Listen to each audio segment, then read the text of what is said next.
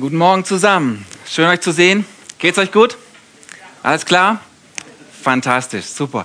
Bevor wir starten mit unserem Thema, morgen Abend ist um 19.30 Uhr mit Apero findet das Dream Team statt. Und ich habe ich hab vergessen, wie es früher hieß. Es hatte früher einen anderen Namen, aber Es heißt Dream Team und morgen Abend 19.30 Uhr ist das Dream Team so, wenn du irgendwo, wo auch immer in diesem Haus irgendwo mitarbeitest, eine Kleingruppe leitest, herzlich willkommen morgen Abend zum Dream Team um 19.30 Uhr. Wir starten mit einem Apero und werden eine gute Zeit zusammen haben. So, für heute Morgen haben wir ein Thema, das für sich steht. Das ist also nicht eingebettet in eine Serie, die über längere Zeit dauert. Und aus diesem Grund habe ich mir auch was ausgesucht, das mich im letzten Jahr immer wieder mal beschäftigt hat. Ein Thema, das mich nach wie vor beschäftigt. Und ich möchte mal einsteigen mit einem Zitat. Und das, das, dieses Zitat geht folgendermaßen. Es heißt, eigentlich bin ich ganz anders. Nur komme ich so selten dazu. Und vielleicht kennst du dieses Zitat, vielleicht kennst du diesen Satz, vielleicht kennst du ihn von hier. Vielleicht sagst du doch, ja, ja, Martin, Martin, doch, doch, doch. Ich kenne das, es war 2008 mal in den Charts von Udo Lindenberg und Jan Delay. Und ja, das stimmt zwar, aber Udo Lindenberg und Jan Delay haben diesen Satz auch nur geklaut. Ein Edmund, Edmund Josef von, auch bekannt als Öden, keine Ahnung, wie man diesen Mann ausspricht, darum steht da einfach auf der Leinwand. Aber er hat diesen Satz geformt. Er hat diesen Satz niedergeschrieben und notiert in den Anfängen des 19. Jahrhunderts. So dieser Satz ist beinahe schon 100 Jahre alt, aber ist immer noch aktuell. Er hat immer noch Gewicht. Eigentlich bin ich ganz anders. Nur komme ich so selten dazu. Und ich glaube, er hat drum immer noch Gewicht und ist drum immer noch aktuell, weil er automatisch eine Frage in uns aufwirft. Nämlich die Frage, wie bin ich eigentlich? Und wie würde ich gerne sein? Nicht mal so sehr, wer bin ich, das wird irgendwie nochmal in eine andere Richtung zielen, sondern wie bin ich? Und wie würde ich mich gerne geben, wenn die Meinung der anderen nicht so eine große Rolle spielen würde? Wie würde ich mich verhalten? Wie würde ich mich geben, hätte ich die volle Freiheit und Gelegenheit dazu? Wie würde ich dann mich gerne verhalten? Und ich möchte heute Morgen gemeinsam mit euch über folgendes Thema nachdenken. Ich nenne es mein Weg. Lass mich mal machen. Und vielleicht vorneweg, da geht es nicht darum, irgendwie, ich denke nur an mich selber, nur an mich, mich selbst zu verwirklichen, egoistisch und arrogant. Wenn es in diese Richtung kippt, dann wäre das Thema verfehlt. Aber dennoch würde ich euch fragen, wer hat diesen Satz, lass, lass, mich mal, lass mich mal machen. Wer hat diesen Satz in irgendeiner Art schon mal ausgesprochen oder gesagt? Ich glaube, alle Hände würden hochgehen, weil das ist einfach so ein Bedürfnis vom Menschen. Wir haben dieses Verlangen, dass wir die Dinge eben so machen, so angehen, wie wir es können, bis für uns einfach ist. Jeder Mensch hat so seine eigene Art, seinen eigenen Flow, wie er Ziele erreichen kann, wie er Träume umsetzt, wie er Alltag meistert, wie er Abläufe umsetzt. Jeder, jeder eignet sich Sachen anders an, jeder traut sich an Dinge anders heran, jeder lernt auch anders. Es ist auch ulkig bei unseren Kindern festzustellen, wie die lernen. Die lernen zum Teil total unterschiedlich. Die kommen beide an ein gutes Ergebnis, aber wie sie lernen, geht jeder seinen eigenen Weg. Und teilweise ist es auch total lustig, oder? Wie, wie wir unsere Wege einschlagen, wie wir Sachen machen. Ich meine, der eine steht morgens früh auf, er duscht, der eine kalt, der andere warm, der andere gar nicht. Der andere nimmt sich Zeit fürs Essen, der hat die Zeitung nebendran, ein richtig gutes Frühstück parat. Der andere stopft sich sein Brötchen irgendwo zwischen Bad und Haustür noch, damit er was gegessen hat und einen Coffee to go. Das, das macht jeder, jeder von uns anders. Oder auch wenn wir Gruppen nehmen, oder mal so Männer und Frauen, ja, wir hatten es diese Woche davon, also wie ihr Frauen euren Pulli ausziehen könnt. Ja, ihr macht das so über Kreuz und dann ohne euch zu verletzen, könnt ihr den ausziehen. Ja, jetzt wir Männer, wir packen den halt hinten und ziehen ihn drüber, aber ihr Frauen könnt das total gut, ohne dass ihr euch wehtut. Ja? So jeder, jeder macht Sachen eben unterschiedlich. Der eine, der nimmt die Bahn zur Arbeit, der andere nimmt das Auto, der eine fährt schnell, der andere fährt langsam. Arnold Schwarzenegger sagte Hasta la vista, Baby. Und Till Schweiger sagt Insalata, Mr. Baby. So gibt es so gibt's Unterschiede. So machen wir Sachen eben, so machen wir Sachen halt anders. Da hat jeder seine Art. Und dieses Thema, dein Weg, mein Weg, das bringt so eine ordentliche Portion Spannung mit sich. Denn wir alle wollen unseren Weg gehen. Wir hätten darüber hinaus auch gerne, dass andere unseren Weg bestätigen und sagen, hey, toll, wie du das machst, klasse, hey, ich komme sogar mit. Das, das finden wir gut. Das tut gut zu hören. Aber jeder hat eben seine eigene Art. Als Beispiel bei uns zu Hause, wenn ich was Neues für mich entdecke, egal in welche Richtung, sei es was in Technik mit Computern, was Neues oder Sport, Fitness oder aktuell Ernährung, dann hätte ich gerne, dass Tanja das auch gut findet. Dass sie es genauso gut findet wie ich. Und das sage ich dann auch so, komm Tanja, hey, das ist gut, wir gehen den Weg zusammen. Wir machen das gemeinsam, das ist super, wir essen jetzt so. Ja? Und dann fange ich an, alle Details, die ich recherchiert habe und versuche mit meinen Überzeugungskünsten zu glänzen und erzähle und erzähle. Aber oftmals, was bleibt, ist, Hey Martin, super, geh, lauf deinen Weg, ja, mach das, aber hey, das ist, nicht, das ist nicht meine Art. Und dann fangen die Diskussionen an, so, ja, ah, ah, Tanja, weil mein Weg ist gut. Also tatsächlich, er ist sogar besser.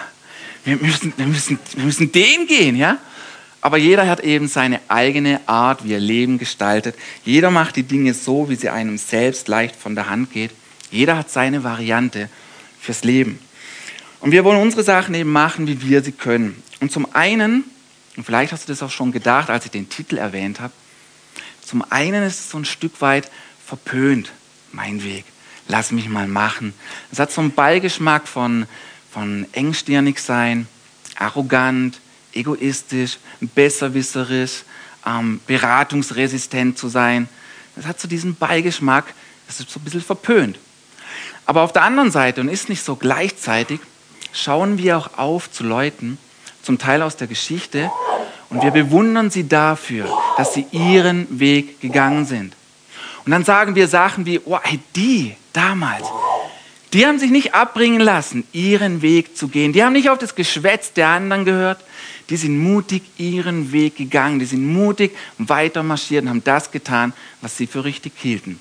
Wenn wir uns Erfindungen anschauen, Errungenschaften oder Pioniere, die zu ihrer Zeit etwas gewagt haben, dann finden wir es, da finden wir es vorbildlich. Und da liegt irgendwie die Spannung drin. Ist es verpönt? Ist es vorbildlich? Und wie verhält sich das bei mir? Wie ist das bei uns? Gibt es sowas? Mein Weg? Einen Weg für mich, der zu mir passt? Einen Weg, den ich gehen kann, der einfach für mich zugeschnitten ist? Gibt es so etwas oder doch lieber angepasst? Unauffällig wie die anderen, so wie mich die anderen vielleicht gerne hätten, aber ich gar nicht sein möchte? Gibt es so etwas, einen speziell designten Pfad für mich? Und wenn Jesus sagt, folge mir nach, was bedeutet es dann? Hat er, läuft er einen Weg für mich vor, der aber einfach zu mir passt? Läuft er für jeden, für uns einen speziellen Weg, auf dem ich ihm nachfolgen kann? Fände er es gut? Fände Gott es gut, wenn ich mal anders wäre? So wie ich eigentlich gerne wäre? Fände er es gut, wenn ich so bin, wie er mich eventuell gedacht und geschaffen hat und ich halt einfach nicht dazu komme? Was sagt Gott dazu? Und was sagt die Bibel dazu? Hat die Bibel etwas dazu zu sagen? Und ich will heute Morgen eine Story mit euch anschauen und lesen, die uns helfen kann, Gleichgewicht in diese Spannung zu bringen. Eine sehr berühmte Story innerhalb der Bibel, und es geht um David und Goliath. Wir lesen das Ganze im 1. Samuel, das ist im Kapitel 17. Und da ist David. Und David, er ist dieser Hirtenjunge. Sein Job, seine Aufgabe ist es, auf die Schafe seines Vaters in der Wildnis aufzupassen. Und während David dieser Arbeit nachgeht, befinden sich seine älteren und größeren Brüder im Krieg. Die Philister greifen nämlich die Israeliten an. So, es ist aber noch nicht zum eigentlichen, zur eigentlichen Schlacht gekommen, denn der Plan der Philister sah folgendermaßen aus. Sie schicken Goliath, ihren größten, stärksten, furchteinflößendsten Mann nach vorne. Und dieser Goliath erfordert einen einzigen Mann aus dem Lager der Israeliten heraus, gegen ihn zu kämpfen. Also der Plan war, anstatt alle Philister kämpfen gegen alle Israeliten, nur einer kämpft jeweils gegen einen. Das war der Plan. Und wenn Goliath gewinnt, da haben die Philister gewonnen. Israel muss sich dann ergeben und sich gefangen nehmen lassen. Das war der Plan. Aber niemand von den Israeliten traut sich, diesem drei Meter großen Riesen entgegenzutreten. Niemand will es mit Goliath aufnehmen. Niemand will die Verantwortung auf sich nehmen, für die ganze Nation hinzustehen und zu kämpfen. Und das ist, wo David auf die Bildfläche kommt. Da erscheint David. Er wird von seinem Vater geschickt, auch an die Front, aber nicht um zu kämpfen. David war noch nicht in dem Alter, um Soldat zu sein. Er kam lediglich, um seinen älteren Brüdern so ein bisschen Verpflegung, Essen, ein Brot, ein Snack, ein Knoppers vorbeizubringen. Dafür haben sie den David geschickt und dann ist David dort an der Front und will nur die Sachen vorbeibringen. Aber wie er hört, wie dieser Goliath mit seinem übergroßen Maul spottet und lästert und die Israeliten herausfordert und wie David hört das, die Belohnung für den, der den Goliath besiegt, der hält als Belohnung die Tochter des Königs zur Frau, da bekommt David auf einmal Interesse an dieser Schlacht. Auf einmal bekommt er Lust auf ein bisschen Rambazamba und Stress mit dem Goliath. So, David, er will dem Goliath entgegentreten. Ein paar Soldaten kriegen das mit. Sie bringen den David zu König Saul, dem König von Israel. Und dort fängt eine Diskussion an. Denn der König sagt, hey David, du weißt überhaupt nicht, was du willst, wenn du sagst, du willst gegen diesen Goliath kämpfen. Hey, du hast, du hast keine Ahnung. Weißt, es geht hier nicht nur um dich, David. Wenn du verlierst, dann sind wir alle dran. Du repräsentierst hier die ganze Nation. Und David, du bist fast noch ein Kind. Der Goliath ist ein Riese. Der hat von Jugend auf gelernt, mit Waffen umzugehen und zu kämpfen. Aber du, du bist ein Hirtenjunge. Du bist klein. Du bist jung. Und dann tut David etwas sehr Cleveres. Denn wann immer, wann immer man einen bleibenden Eindruck hinterlassen will, wann immer man etwas vermitteln möchte, dass eine Meinung umkehrt, dann sind eigene persönliche Erlebnisse aus dem eigenen Leben das Allerbeste. Und deswegen fängt David an, aus seinem Leben zu erzählen. Und er beugt sich vor zum König und sagt, mein König, König Saul, als ich in der Wildnis war um auf die Schafe meines Vaters aufzupassen. Da kam ein Löwe und er wollte eins dieser Schafe reißen, klauen und packen. Aber ich bin diesem Löwen hinterher. Ich habe ihn an der Mähne gepackt und mein König, ungelogen, ich war wie Rocky Balboa. Bam, bam, bam. Und König Saul, er kriegt so große Augen und fragt, echt? Wie Rocky? Also ein bisschen interpretiert, damit wir diese Story besser fühlen können. Wie Rocky? fragt König Saul. Und David sagt, yeah, wie Rocky. Ich habe diesen Löwen erledigt. Und König Saul, nicht nur ein Löwe, auch ein Bär kam vorbei, um sich ein Schaf zu nehmen, ohne zu bezahlen. Und auch ihn habe ich geschnappt und es ging ihm nicht anders als dem Löwen. So David erzählt diese beiden Geschichten eindrucksvoll und sie stimmen den König um. Und er gestattet dem David gegen Goliath anzutreten. Und das ist die Geschichte, wo wir jetzt einsteigen, wo wir anknüpfen wollen in die eigentliche Bibelstelle im ersten Buch Samuel, das ist Kapitel 17, Vers 37. Wollen wir mal zusammen lesen. Schließlich gab Saul nach. Gut, du sollst mit ihm kämpfen. Möge der Herr dir beistehen. Dann gab er David seine eigene Rüstung. Eigenhändig setzte er ihm den Helm aus Bronze auf und zog ihm den Brustpanzer an. Zuletzt schnallte David sich den Gürtel mit dem Schwert um. Mühsam versuchte er einige Schritte zu gehen, denn er hatte noch nie zuvor eine Rüstung getragen. Das geht nicht. Ich kann mich ja kaum darin bewegen, sagte er und zog die Rüstung wieder aus. Stattdessen nahm er seinen Hirtenstock und seine Steinschleuder, holte fünf flache Kieselsteine aus einem Bach und steckte sie in seine Hirtentasche. Mit Stock und Schleuder in der Hand schritt er dann auf den Riesen zu. Das ist die Stelle und weißt, König Saul, er hat es nur gut gemeint, als er dem David seine eigene Rüstung anvertraute. Und das war eine gute Rüstung. Weil, wenn eine gut ist, dann die vom König. Aber was David am Ende feststellen musste, war, hey, das geht nicht. Ich habe keine Luft hier drin. Ich habe keinen Platz. Ich kann mich hier nicht darin bewegen. Das ist nicht mein Weg. Das ist nicht meine Art, wie ich kämpfen kann. Das ist nicht das, was zu mir passt. Und er zieht die Rüstung wieder aus. Er gibt das Schwert zurück und den Helm. Und er nimmt den Hirtenstock zurück. Und ich meine, was für ein Gegensatz. Oder hey, ein Schwert oder ein Stecken zum Kämpfen. Ja? Weil David sagt, hey, das mag die Art von vielen, vielen Leuten sein, wie sie kämpfen. Aber das ist nicht meine Art. Und er sagt zum König Saul, nicht respektlos, nicht arrogant, auch nicht egoistisch oder eigenwillig, aber er sagt dennoch überzeugend, lass mich mal machen. König Saul, lass mich mal machen. Ich weiß, wie ich funktioniere. Ich weiß, wie ich auf meine Art diesen Goliath besiegen kann. Und ich finde, das ist das Spezielle in dieser Geschichte, dass David, dieser Mann nach dem Herzen Gottes, mutig ist und versucht, seinen Weg zu gehen. Und interessant und speziell an dieser Geschichte ist auch, David gewann nur, weil er diesen Weg gewählt hat. Hätte er es so gemacht, wie es ihm vorgeschlagen worden ist, so mit dieser Rüstung, er hätte verloren. Er hätte keine Chance gehabt. Aber David wusste, wie für ihn die Dinge funktionieren. So, jetzt mal mal als Gegenüberstellung, weil für ein Thema brauchst oftmals Gleichgewicht. Weißt du, das ist wie bei einer Schiffsfahrt. Wenn du immer nur nach rechts zielst und nach rechts lenkst, dann hast du irgendwann Schieflage. Und so ist bei einem Thema oftmals auch. Würde man dieses Thema, mein Weg, lass mich mal machen, Monat für Monat oder Woche für Woche immer wieder pushen, ich glaube, dann würde die Balance im Leben fehlen. Ich glaube, dann hätten wir irgendwann Schieflage. Und ich glaube, wenn man das immer wieder pushen würde, dieses Thema, könnte ein ungesundes, ähm, eine ungesunde Balance fördern, ein Ungleichgewicht bringen.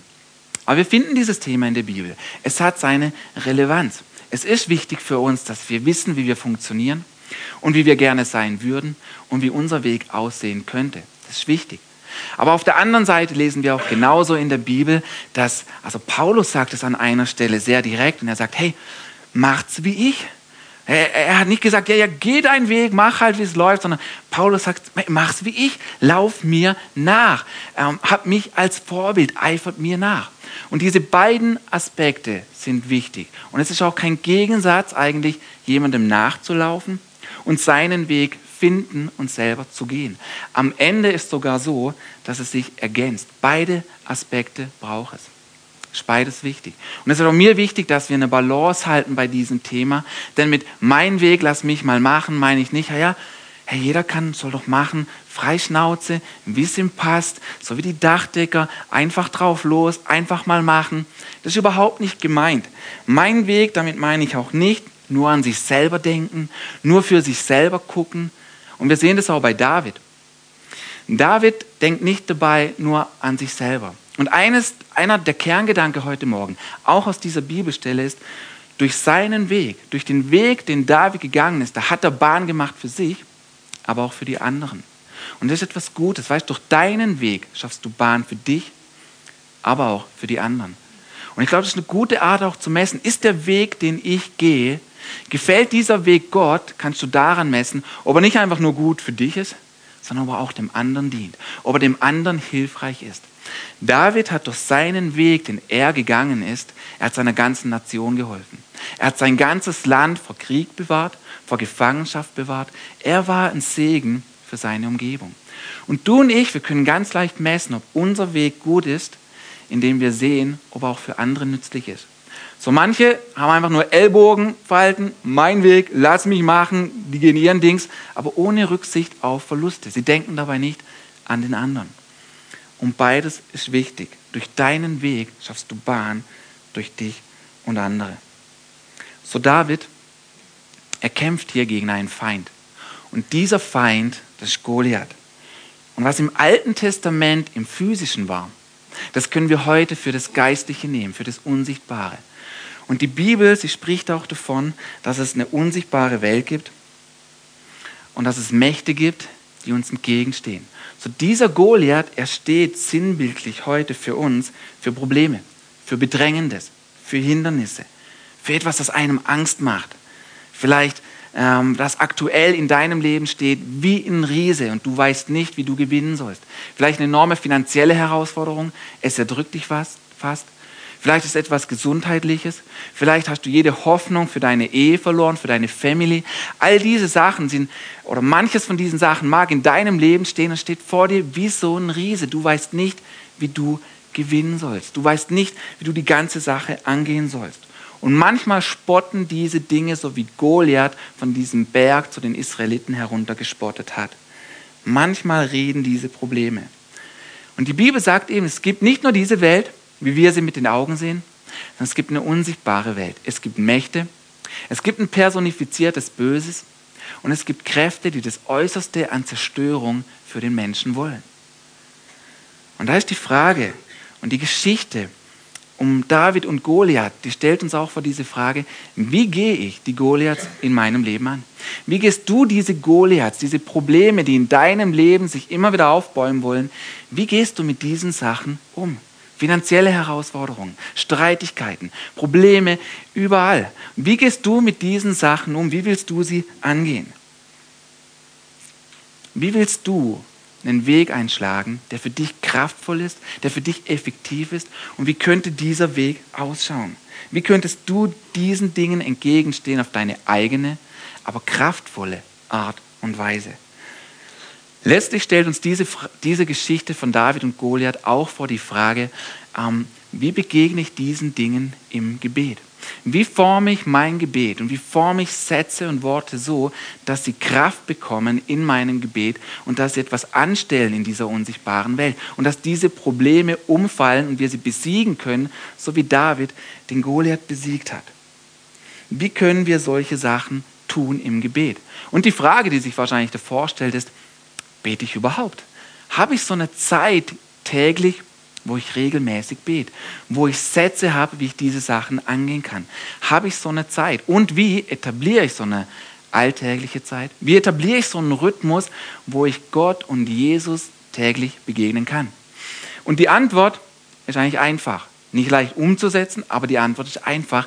Du musst deinen Weg finden fürs Gebet, fürs Gebet.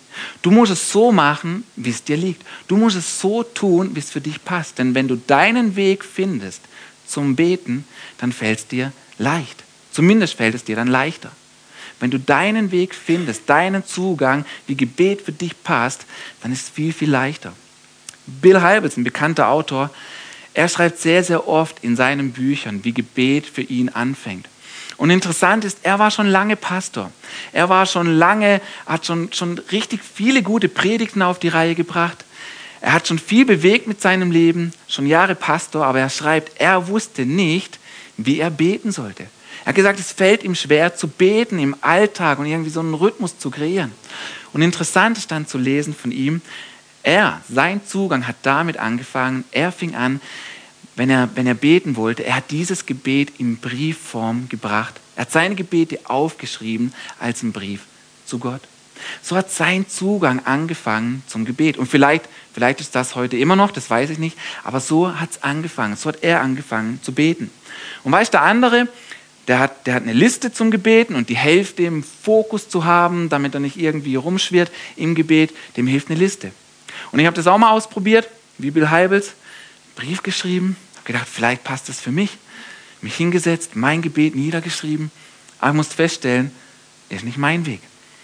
Ich habe es nochmal mit einer Liste versucht, habe auch festgestellt, ist nicht mein Weg. Andere können wunderbar im Auto beten. Jetzt im Auto. Mein Hirn braucht alle Kapazität für die Straßenverkehrsordnung und ich kann mich nur schwer auf andere Sachen konzentrieren. So im Auto, ich kann schon mal hier und da einen Satz beten, aber hauptsächlich bin ich still im Auto. Für andere funktioniert das wunderbar. Jetzt mein Weg, wie ich das mache, wie es ich leicht habe zu beten, zumindest aktuell ist, wenn ich beginne mit dem Gebet, dann stelle ich mir einen Timer für 30 Minuten. Weil 30 Minuten ist aktuell die Zeit in meinem Leben, von der ich weiß, die kann ich täglich bringen, das setze ich dann auch um. Ja, aber der eine oder andere mag denken, ein, Timer, der nach 30 Minuten bimmelt, um dir zu sagen, hey, Gebetszeit ist fertig, kannst wieder weitermachen.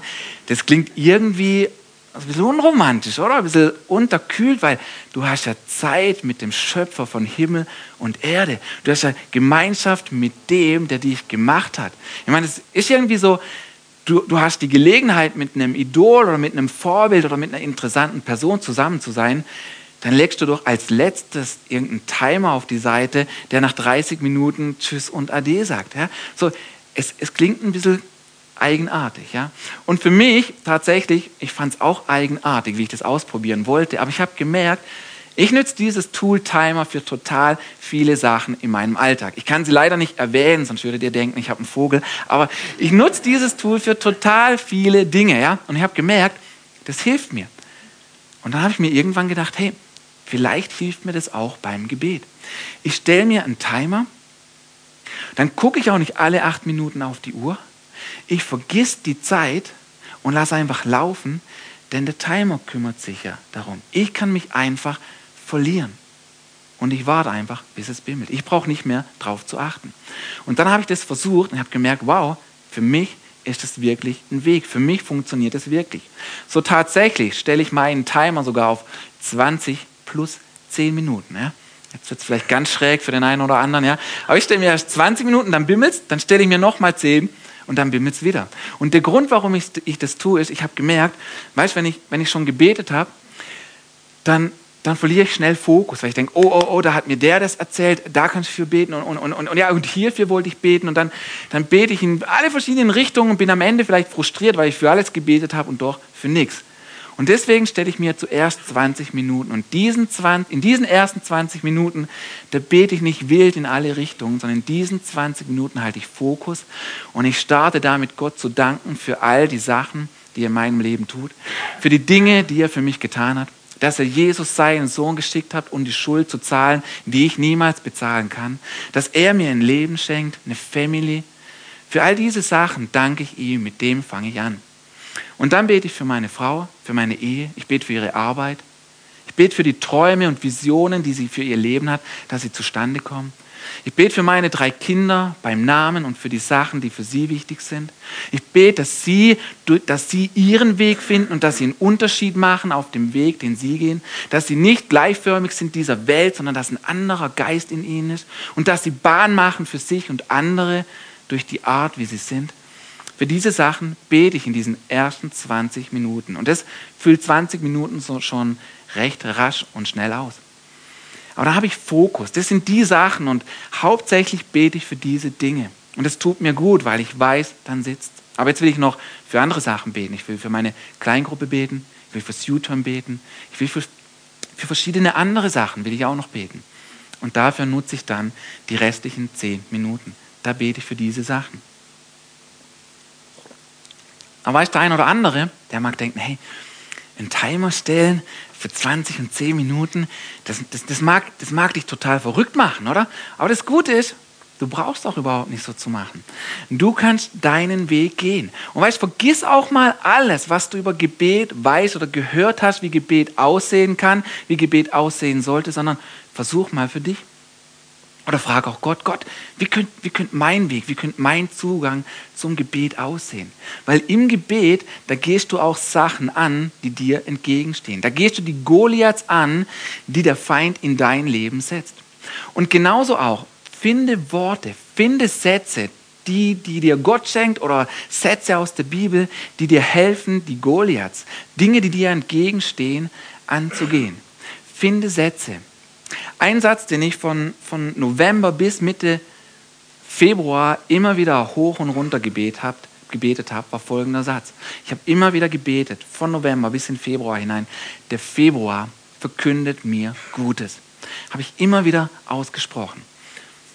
Aber weißt du, wenn ich jetzt zu dir komme und sage, hey, der Satz ist mega, der ist brutal, hey, den muss beten, hoch und runter, der hat mir sowas von geholfen. Der Februar verkündet dir Gutes. Weißt du, dann wirst du denken, hey, Martin, es ist schon März und ich kann nicht warten bis Februar. Und weißt du, dieser Satz, der sagt dir, der sagt dir gar nichts. Und das ist auch, das ist auch okay, weil jeder von uns braucht Sätze, die für ihn wirksam werden im Gebet.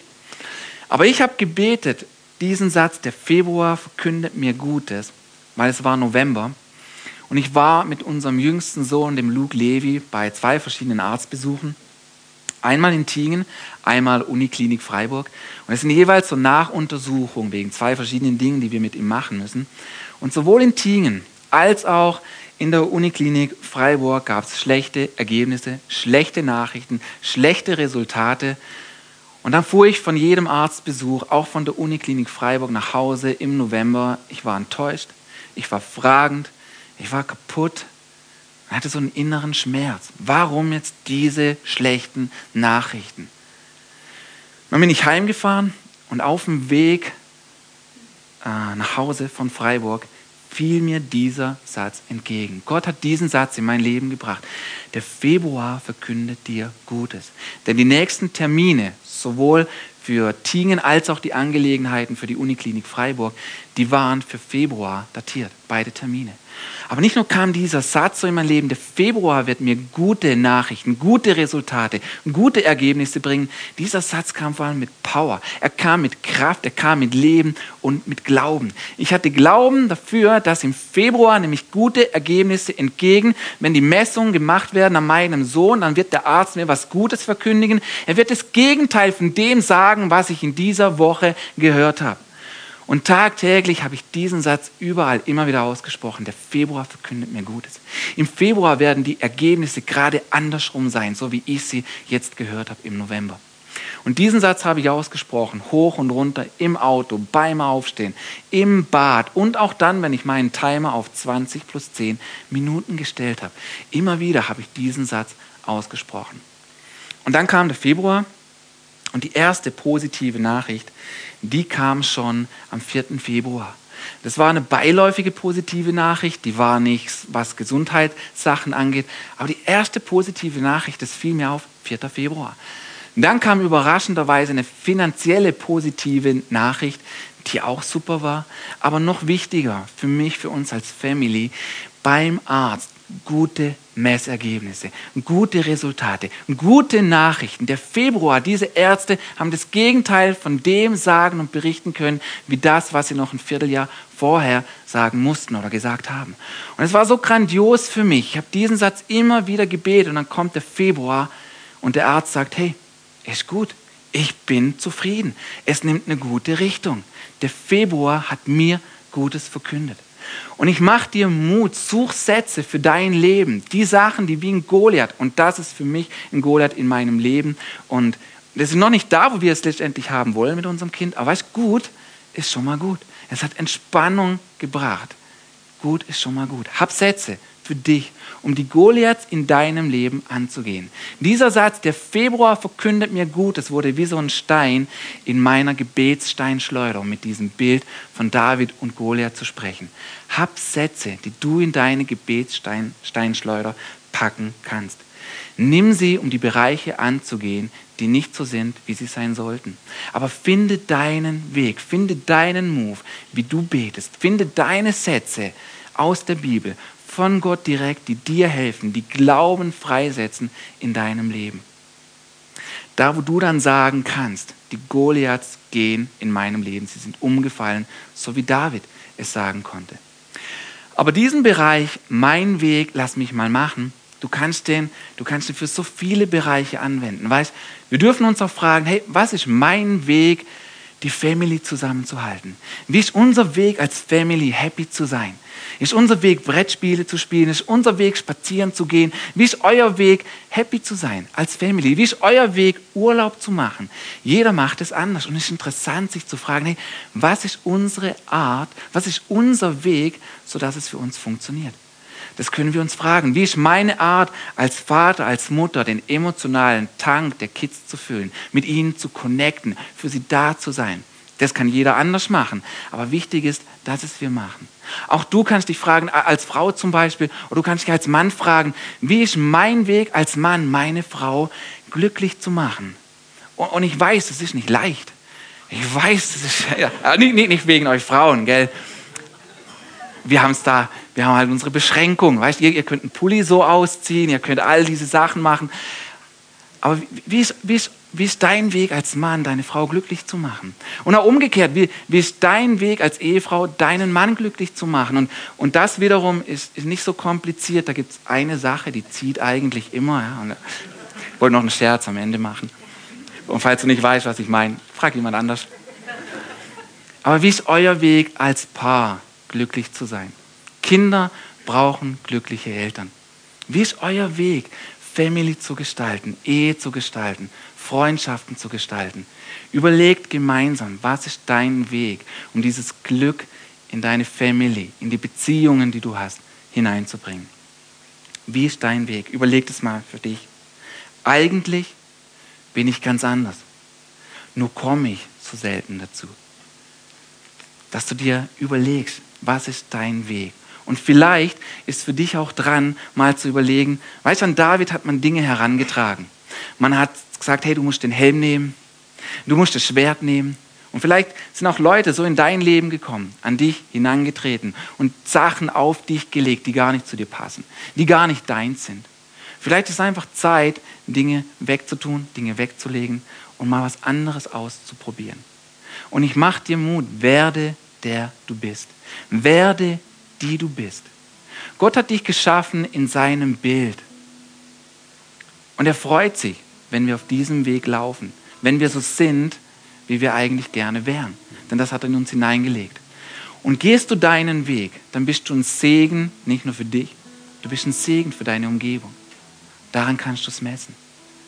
Tu Dinge auf die Seite, die andere an dich, auf dich draufgelegt haben, die gar nicht zu dir passen und versuche einfach mal diese Zeit, wenn du sie noch nicht hast, mit Gott tagtäglich, einen Weg zu finden. Was ist dein Zugang zum Gebet? Vergiss mal alles, was du weißt über Gebet. Mach dich mal frei davon, wie Gebet aussehen sollte. Und versuch es einfach mal, wie du denkst, dass es dir liegt. Und hab solche Sätze, mit denen du die Goliaths in deinem Leben erledigen kannst. Werde der du bist. Werde die du bist. Lass uns zusammen beten und ähm, wie es für dich passt, wenn wir dann dieses Lied singen. Du kannst länger sitzen bleiben, du kannst gleich aufstehen, aber wenn es für dich passt und wenn du das Gefühl hast, ja, ich will meinen Weg gehen. Und zwar nicht meinen Weg egoistisch, sondern so, dass er dem anderen dient. Dann irgendwann steh auf, so wie David mutig hingestanden ist. Und mach einen Standpunkt für dich, wo du sagst, so will ich es probieren. So will ich es üben und umsetzen. Vater im Himmel, ich danke dir für diese Geschichte in der Bibel. Und ich danke dir, dass es keine Gegensätze sind, andere als Vorbilder zu haben, auf den Rat der anderen zu hören und seinen Weg zu finden. Ich danke dir, Jesus, dass den Weg, den du individuell für uns vorausgehst, da wo du sagst, folge mir nach, dass es ein Weg ist, der Segen bringt. Hm. Danke, Jesus. Und ich bete, Heiliger Geist, dass du uns begegnest heute Morgen. Ich bete, dass wir dich spüren und dich fühlen. Ich bete, dass Menschen jetzt Sätze empfangen, die wie so ein Gebetsstein in ihrer Gebetssteinschleuder werden, mit denen sie die Goliaths, die Hindernisse in ihrem Leben angehen können. Ich bete, Heiliger Geist, dass du solche Sätze jetzt bringst und dass sie stark werden in uns. Dass sie kommen mit Glauben, so wie du diesen Satz, der Februar verkündet mir Gutes in mein Leben gebracht hast. Und ich rufe dich in deine Berufung. Ich rufe dich in deinen Weg hinein, dass du mutig bist, diesen Weg mit Gott zu laufen, ihm hinterher zu gehen. Ich rufe dich in deine Berufung, dass du mutig bist, einen Standpunkt einzunehmen. Als Mann zu beten für deine Family, als Frau zu beten, sodass die Hindernisse gehen. Zu beten, den Segen auszusprechen über deinen Kids, über den Personen, die dir wichtig sind Danke, Jesus, für diesen Morgen. Danke, Jesus. Und wenn du magst und einen Standpunkt für dich hast, dann steh auf und bring diese Sachen Gott. Sag ihm, das ist mein nächster Schritt. Mein nächster Schritt, um der zu werden, zu dem du mich geschaffen hast. Danke, Jesus. Danke, Jesus.